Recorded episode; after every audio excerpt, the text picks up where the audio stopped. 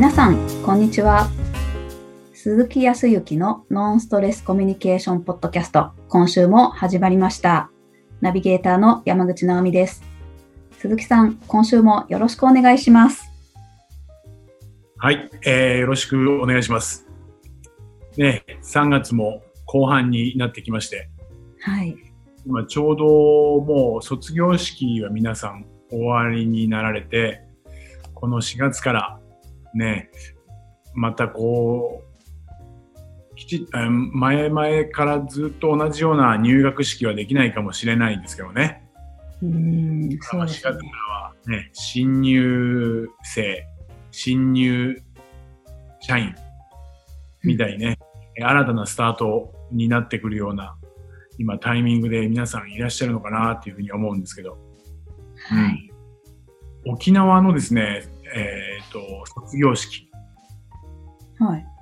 先週、先々週ぐらいは、えーちょうど卒業式シーズンでね、はい、地元のお中学校、高校の卒業式を、こう、から帰る生徒さんたちをね、見たんですけどね、以前よりかは、こう、それほど派手じゃなくなったらしいですけど、えー実はね、卒業式は、こう、大体卒業式っていうと、そうだな、卒業式、ちょっと直美さんを思い出してもらって、帰りに、卒業式の後、ちょっとね、こう、感情的になってるとは思いますけど、感動してるところだと思うけど、持ち物とかどんなもの持って帰ってくるとかって、こう、記憶あります？へえ卒業式の帰りですよね。うん。だから、卒業証書と、うん。まあ、なんでしょうね。例えば、いただいた何か、プレゼントじゃないですけど、なんか友達とのやり取りをした後のアルバムを持っているとか、ああ、なるほどね。そんな感じですかね。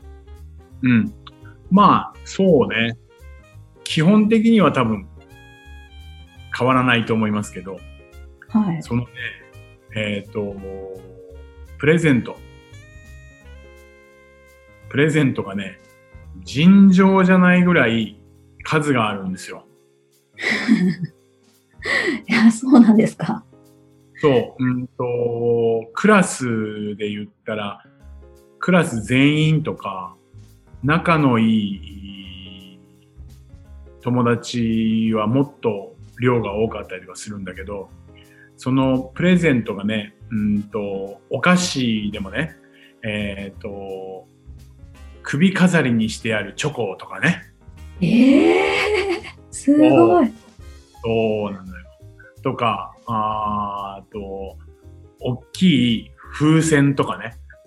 ええそうそうそう。と時にはね、えっ、と、チョコが結構、チョコとかキャンディーが多いみたいだけど、うーんと、傘ね、アはンアンブレラの傘ね。い。はい。傘のところ、透明なビニール傘のところに、全部キャンディーを敷き詰めたやつとかね。ええすごいのよ。えまあ、まあ、すごいのよ。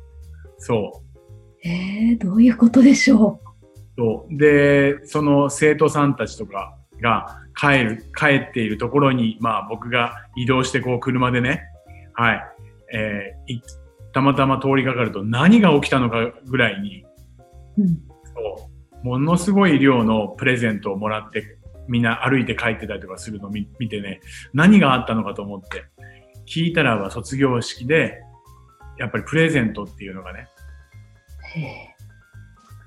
それも、お校門の周りに、えっ、と、おその、親御さんたちが、まあ、今年はそうでもないみたいだけど、コロナの関係があるから。でも、うんみんな待ってて、その、お友達のお母さんが、あそうね、卒業生が直美さんだったとしたら、直美さんに、その、お菓子の首飾りをかけてあげたりとか、そう。いっぱいの風船をプレゼントしたりとか、そういうことをする。これが普通みたいよ。えー、すごいですね。初めて知りました。それで一番近くにあった小学校のところにちょうど縦看板があってね、今回はコロナもあるのでね、えっ、と、学校の外での、その、ま、えっ、と、ま、待ち合わせてとか、うんで、えプレゼントを差し上げることは控えてくださいって確かに書いてあった。わーお、すごい。そう。地域、地域性ね、うん、少しずつ、こう、やっぱり違って、沖縄の方の卒業式は結構派手。うーん。その後もお祝い、卒業祝いとか入学祝いとかでね、もう親族がみんな集まるみたいな。ほそうそうそう。そんな感じ。う。へえ、そうなんですね。ほんと違いますね。そう。だから卒業し、卒業して次の入学のおお迎える、えっ、とお、お子さんのいる、まあ、いわゆるお母さん。はい。これ大変みたいよ。親戚がどんどん来るから。はい。お正月終わってね、ほっとしたこともない中で、はい。もうそういうことがあったりとか。はあ、それはそれはいろんな準備もあるでしょうに、そのこの時期にすごいですねす。ごいね。すごいよね。うん。やっぱ女性大変だなっていうふうに思いましたよ。うん。わあ、へえ、わからんなもんですね。わからないね。へえそう。まあ、そんな中で、あのー今話をしたように、3月、4月っていうのは、卒業のシーズンから今度入学のシーズンに今変わる時でね、えー、時には、あー地元からね、都市に行かれる方もいらっしゃれば、まあね、住む場所をこう変えたりとかっていう風にする人も多くいると思うんですけど、えー入学したり、新しい会社にこう入ったりとかすると、まあ、大体、会って、自己紹介したりとかね、うん。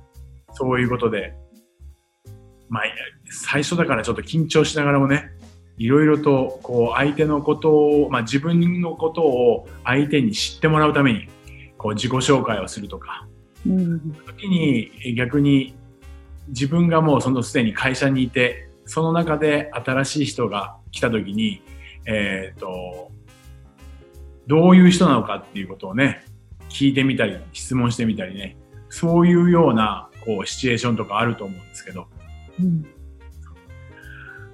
まあ3月からねこのノンストレスコミュニケーションっていうコミュニケーションということをね皆さんと一緒にこう考えていったりとか時には皆さんの役に立つような情報が流せればというふうには思ってはいるんですけどもはい。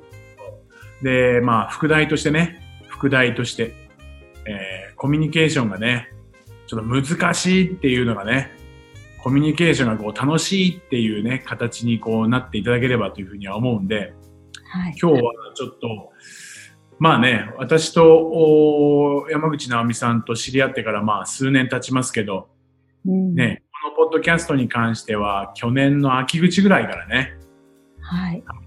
えースタートさせていただいて、まあいろいろと都度ミーティングとかもしてますが、改めてね、お互いのことを知るために、はい。これ以上知ってどうするのよっていうところあるかもしれませんが。まあ、もう当然知っていることも含めてですけど、ちょっとお互いに、えー、直美さんは僕のことを改めて知るために質問をしていただきうん、ね、その後にはあ僕が改めて直美さんのことを知るために質問をして、はい。はい。まあ、それによってね、こうなんかもしかすると違いとかね、うん。出てくるかもしれない。知れないので、ちょっとそこで何かコミュニケーションについてのポイントとかね、そういうものが出せたらいいかなというふうに思うんですけども、直美さんどう思います？これは、すごく斬新で 面白いことになるんじゃないかなと思います。斬新？はい。要す。るに、私のバージョンと、で、プロの鈴木さんバージョンが聞けるっていうことですよね。まあ、言ってみれば、うん。でもまあ、そう、プロって言われてしまうとね、すいません。いやいやいや、いい、いい、いいんですよ。もうそのぐらいの自覚は持っているんですけど、ちょっとやっぱり言われると緊張します。ごめんなさい。時には、時にはグダグダになる可能性もありますが、そのグダグダになった理由すらも、ね、あの、このポッドキャストでお話ができればと思いますんで、まあ今日はできるだけグダグダにならないようにしたいというふうには思いますけどもね。はい。まあせっかくですからね、こういうところで何か、うん、皆さんの気づきとかになればというふうには思うんで、はい。今後はまた時には、直美さんには申し訳ないですけど、突っ込むこともあるかもしれませんし、ああ、ぜひぜひ、もう、逆にどうぞ突っ込んでいただければと思いますんで、いや、恐れ入ります。もありません。はい。まあ、そんな感じでちょっと進めていきたいと思いますけどね。はい。まあ、当然、今、会社にいらっしゃる方ですとかが、新しい方が入ってきたりね。はい。したら、まずはいろいろと、ね、仲良くなろうと思って、はい。関係性を作ろうと思って多分いろいろと聞いていくと思うんですけど、そんなシチュエーションでちょっとね、やっていきたいというふうに思うんですよ。はい。うん、ただ、より自然な感じがいいかなと思ったので、どちらかというと何か変にお互いの役目を設定するというよりかは、やっぱりな今回は直美さんは直美さんだし、僕、鈴木は鈴木でね、はい、お互いのことを知るためにっていうふうにやっていきたいというふうに思うんですけど、はい。まあ番組の時間の都合もありますから、だいたい相互に2分ずつぐらい、はい。はい、に思うんですけど、まあまあせっかくですから、じゃあ直美さんから、はい。ねレディーファーストとも言いますけど、こういう時だけレディーファーストって言うかもしれないけど、はい。ちょっとじゃあ2分ぐらい、僕の方でも時間見てますから、ちょっと僕に対して、もう分かってることでも全然構わないですから、はい。はいちょっと質問、よろしくお願いします。よろしくお願いします。では、あ鈴木さん、じゃあ改めまして、あの、鈴木さんってそもそもどちらのご出身だったですか？えー生まれはですね、はい、千葉の富津というね、すごい田舎町です。そうなんですか。でも、確かあれですよね、その営業されてたお仕事をされた時とかは、上京されたんですか？うん。えー高校を卒業して、えー即、うん、東京に来ました。おーで、営業のお仕事をされて、現在のお仕事になったのはいつくらいからだったんですか？えーちょっと重複をするところもあるんですけど、保険の営業マンから、あー講師というふうになるのに、いちょっとダブってますけど、この仕事をするのは、だいたい今まだ、あーそれでも8年ぐらい。スタートするすごいですね、もう8年。はい。ああ、それはなんでまた今のお仕事にこうきっかけとかあったんですか？そう、そう、そうね。えっ、と、保険の営業をやっているときに、お金の話をするセミナーをね、えー主催しないですかっていう話があって、うん。人前でこう話す機会を設けてもらったのが、あ人前でこう話すのって、そもそもまあ、好き、うん、好き、うん、そうだな、嫌いではなかったし、どちらかっていうと好きな部類だったので、そう。あ、こういうことを仕事にすることもできるんだっていうふうに思って、皆さんに自分の持っている、大したことではないけども、そのスキルだとか、情報を伝えたいなっていうふうに思ったのがきっかけですかね。へえ。結構その原動力になるこうなんだろう、きっかけって大きなものがあったんじゃないかなって思うんですけど。そうね。原動力ね。うん。やっぱり原動力はね、もしかすると、今までの仕事に、えー、満足、うん、ある程度満足はしてたけども、もっと何か自分のしたいことがあるんじゃないかとか、そういうものを見つけようとしていた時期でもあったので、そう、あ、これだっていうなんかその気づきが後押しをしてくれた感じ。本当にやりたいものってなんだろうとかって考えている時期だったから、あ、これだみたいな。勢いかな。そんなところで行きましたね。あ、そうなんですか。OK? そのぐらいで大体時間で。まあ、あまり、はい、あんまり聞かれると恥ずかしくなるからやめよう。いやー、難しいなって思っちゃいました、早速。いや、いや全然全然、あのまた後でお話をしますけど、お上手。はい。よかった。一応ね、えー、一応って失礼だけど、直美さんには僕の講座も受けていただいているので、全くグダグダだったら どうしようかと思ったけど、そこは大丈夫。OK、OK。ありがとうございます。そうすると、僕の方がプレッシャーになりますけどね。いやいややっぱり鈴木さんはお話がお上手だから、私が多分聞いたこと以上にあの綺麗にお答えいただいたなっていう感想を持ちました。大変なんか私がまるで上手に質問できたような気がしちゃいました。ありがとうございます。いえいえいえいえ、とんでもありません。あの、そんなことはないですけど、でもね、話上手、聞き上手っていうのもあって、やっぱね、答える人が上手だとね、僕が決して上手とは言わないけど、やっぱり答える人が上手なのって、えっ、ー、と、相手も話しやすいあ、質問しやすいよね、やっぱりね。そう、そういうのはあるよね。うん。うん。いいんじゃないですか。本当に上手だったと思いますよ。OK。はい。そやばいな、プレッシャーかかるけど。ちょっと すいません。私、お答えすることが逆に、あの、下手くそだと思いますので、その辺、リスナーの皆さんも加味していただいて、よろしくお願いします。はい、よろしくお願いします。そうですね。じゃあ行きましょう。えー、直美さんは、ご出身ってどちらなんでしたっけ？えー、静岡県です。ああ、静岡県。静岡県はち、はい、どちらですか？の今は掛川ですけど、えー、うん、浜松の方です。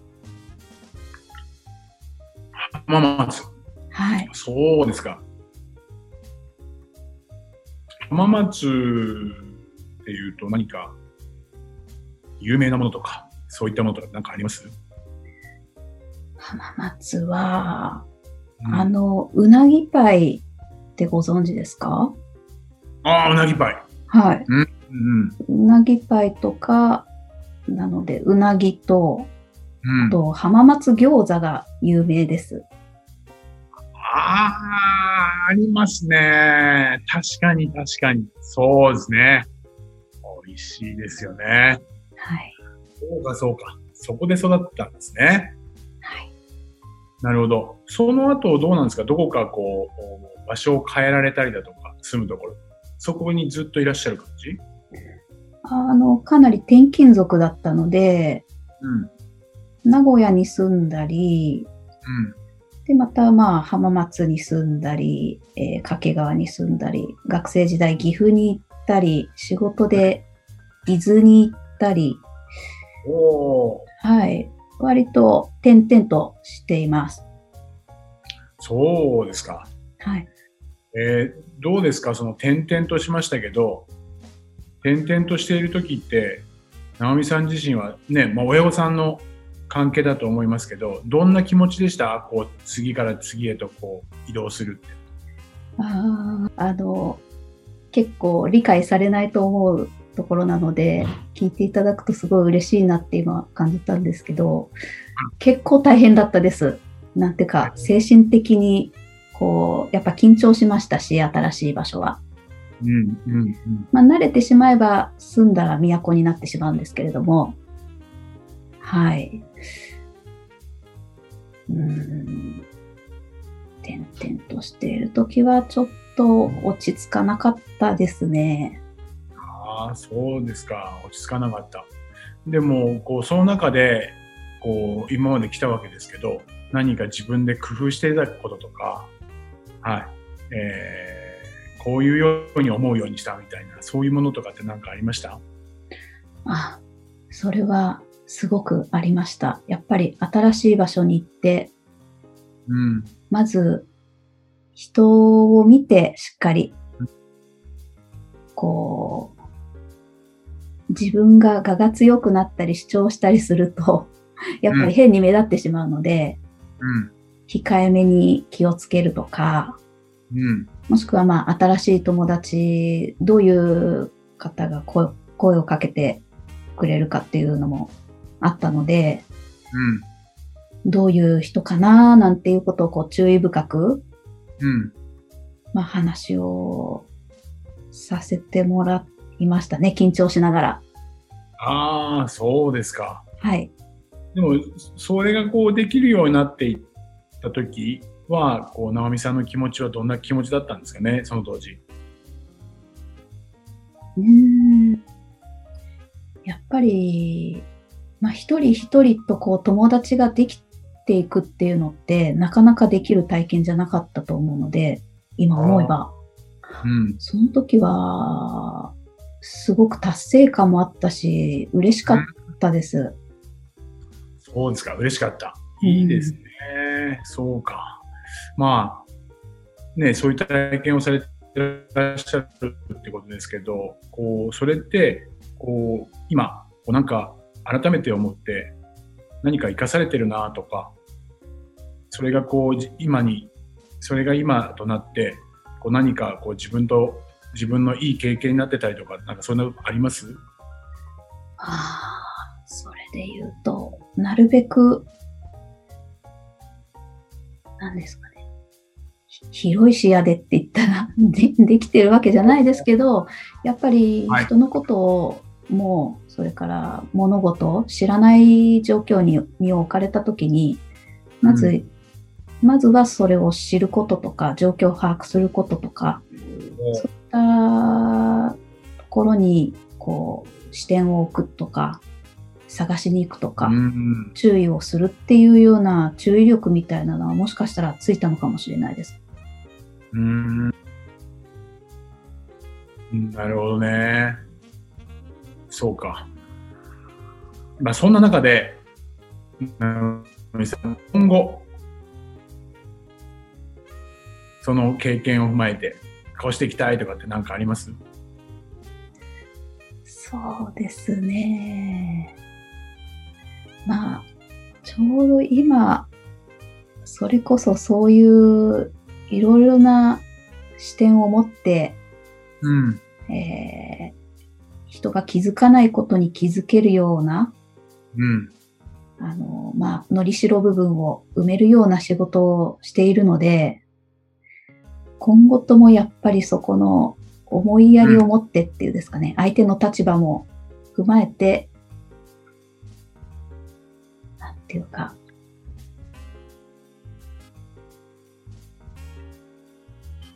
うーん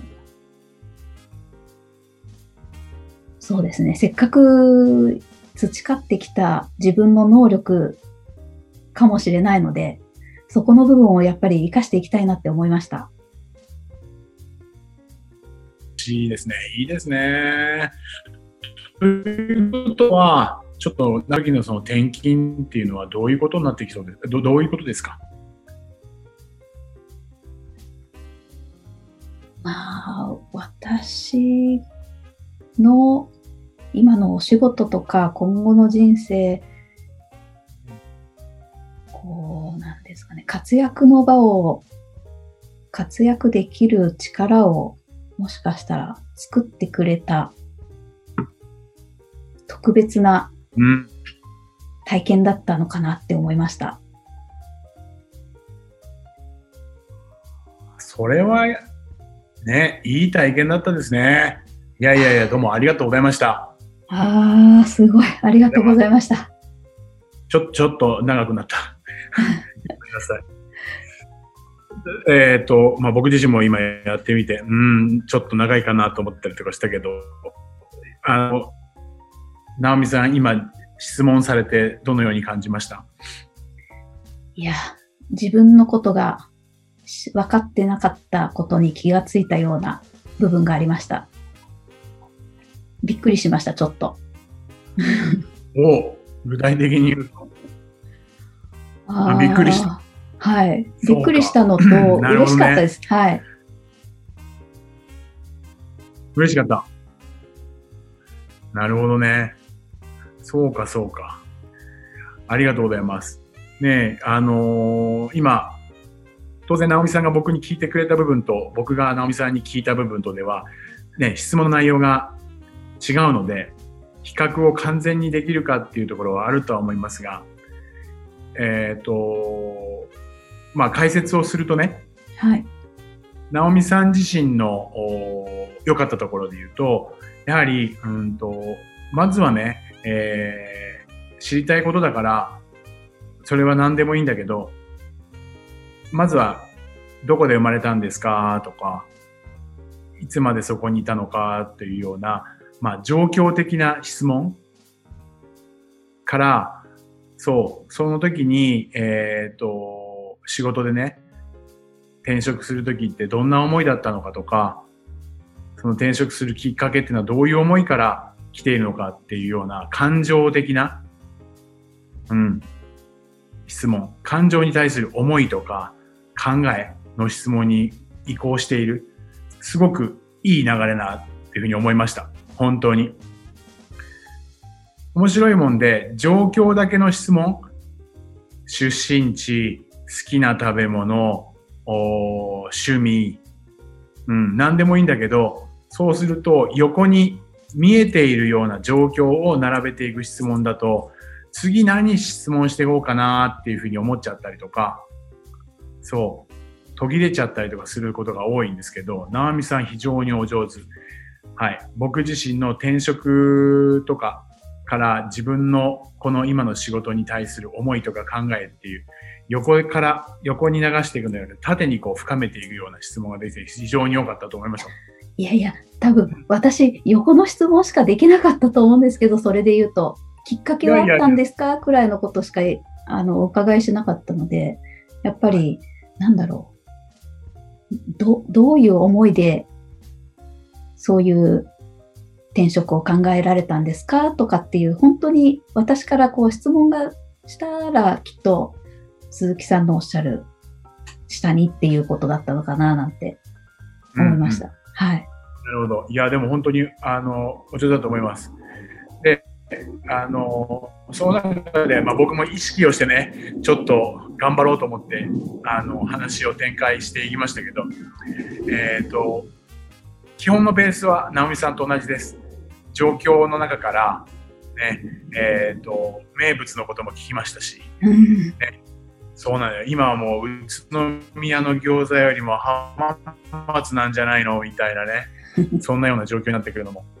そこを深めたいなとも思ったんですけど、はい。何、目的は餃子のことを知るではなくて、目的は直美さんのことを知るためにだったので、はい。その時に転勤といったところがあったんでね、転勤ということについてちょっと深めてお話が聞きたいなって自分が興味を持ったので、はい。そこをこう、その、その時のまずは、過去の思い。ね、さっきの直美さんというように思いを聞いていきましたと。そうう。んそれに対して、まあ、辛かったりとかした？とか、話もありましたけれど、過去が、現在、改めて見ると、その中でも、まあ、プラスになってきたところもあってね、その話もあったんで、現在それが自分の生活の中に生きているかどうかみたいな話をしたと思うんですよね。はい。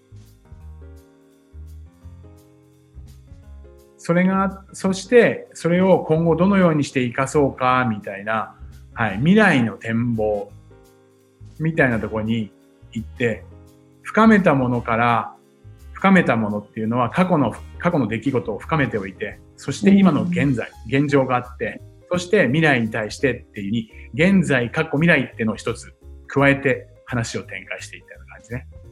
はあ、なるほど。そうするとどうだろう？一番最初に聞いた部分で、ちょっと天候ってネガティブだったじゃないですか。はい。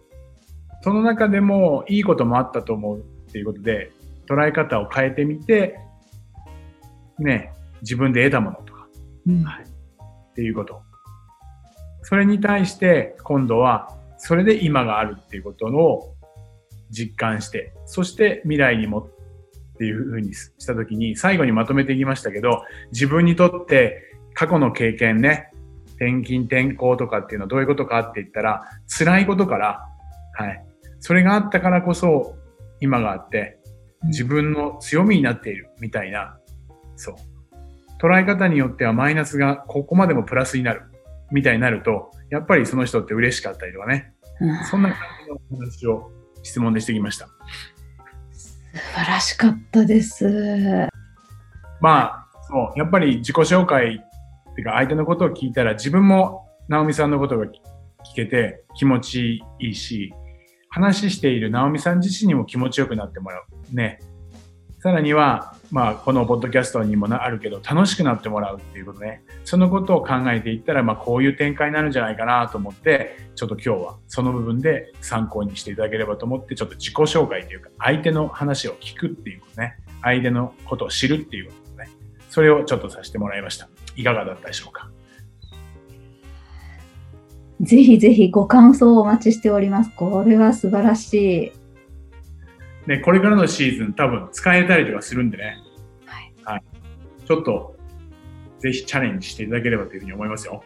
本当ですね。ぜひぜひ、あの、実際のコミュニケーションをとっていただいてのご感想もお待ちしております。ありがとうございます。はい、ありがとうございます。